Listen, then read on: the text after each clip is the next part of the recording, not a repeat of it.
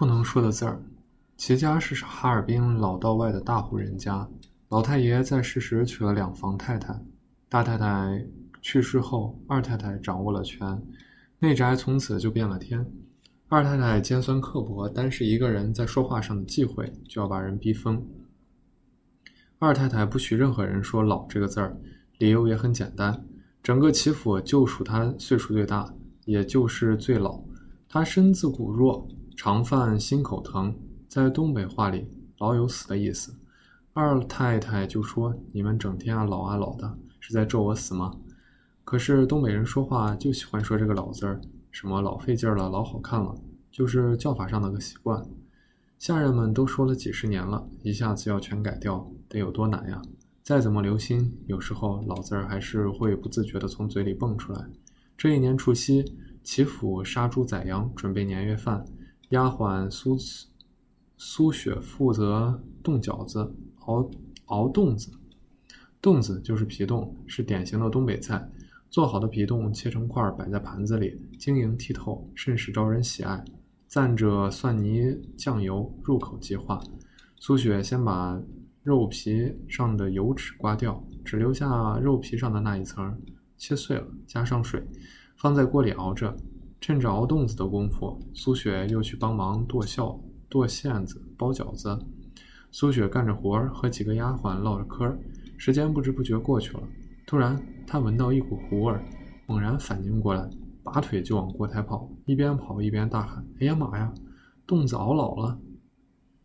二太奶奶这几天都在厨房里指手画脚，虽然离得挺远，但是苏雪的声音实在太大了，二太奶奶还是听到了，心想：“我都不让说老了，这丫头怎么还敢说？还赶上大过年的时候说。”二太奶奶心里不自在，就指使身边的两个老妈子说。去抓住他们，给我打！两个老妈子如狼似虎地冲进去，扭住苏雪，摁在院子里的长凳子上，抡着柳条棍子，啪啪啪就往屁股上打。苏雪还算聪明，一边惨叫一边求饶：“吴姨奶奶，我错了，吴姨奶奶，我再也不敢了，你饶了我吧。”二太奶奶家姓吴，平时下人们都喊她吴姨奶奶。二太奶奶见苏雪求饶，就假装宽宏大量地说：“既然认错了，那就放了吧。”苏雪下了板凳，一瘸一拐地向前走着，说：“谢谢吴姨奶奶，谢谢吴姨奶奶，我再也不敢了。”二太奶奶挺满意，施恩威并施，也算有了一点小的效果。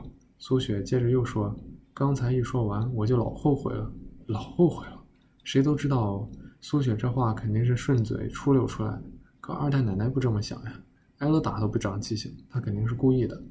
二太奶奶感觉自己的权威受到了挑战，就又喊：“来人，给我打！我拖出去打，往死里打！”这一回可不是拖到院里，而是拖到马棚里，扒下棉裤吊起来打。刚才在板凳上打，两个老妈子也没怎么用力，这一回他们是真的下了狠手。这个苏雪也不经打，两个老妈子觉得还没打几下呢，苏雪就死了。那个时代，丫鬟都是卖身进府的，生死都有主家，一个丫鬟死了就死了。二太奶奶派人通知苏雪的爹妈，苏雪的爹妈爱抽大烟。二太奶奶给了他十块大洋，就打发他走了。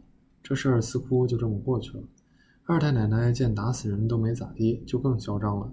本来欢声笑语的齐府大院，现在连一点声儿都没有了，就像墓地一般，谁也不敢说话。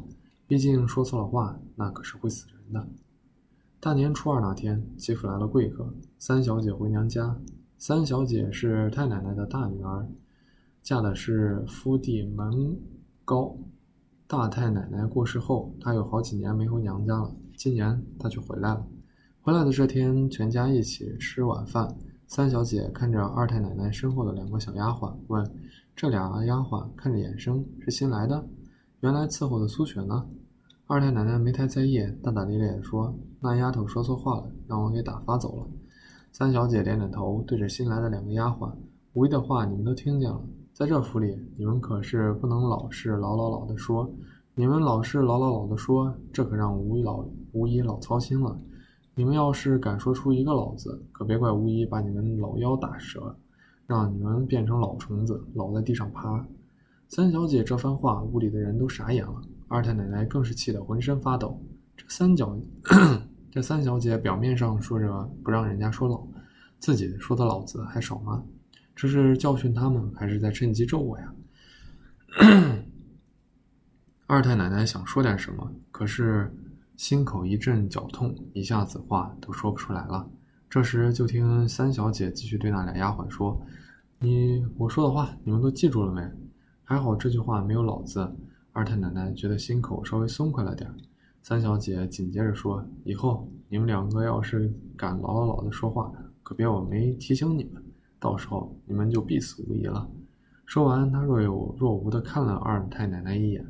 二太奶奶快气疯了，说：“老子就说吧，还说啥必死无疑啊？必死无疑，不就是说必死无疑吗？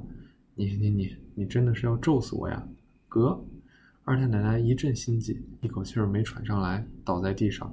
屋里顿时一片慌乱，抢救的喊救，喊人的喊人。那两个新来的丫鬟慌忙地问旁边的人：“这这到底是怎么回事呀？”那人看了一眼没事人似的三小姐，小声说：“哎。”小三少爷，三小姐没出嫁前，苏雪伺候她她好几年呢，主仆俩处的不错。这时就听一个老妈子惨叫了一声：“不好了，巫姨奶奶没气儿了！”得，这回她是真的老了。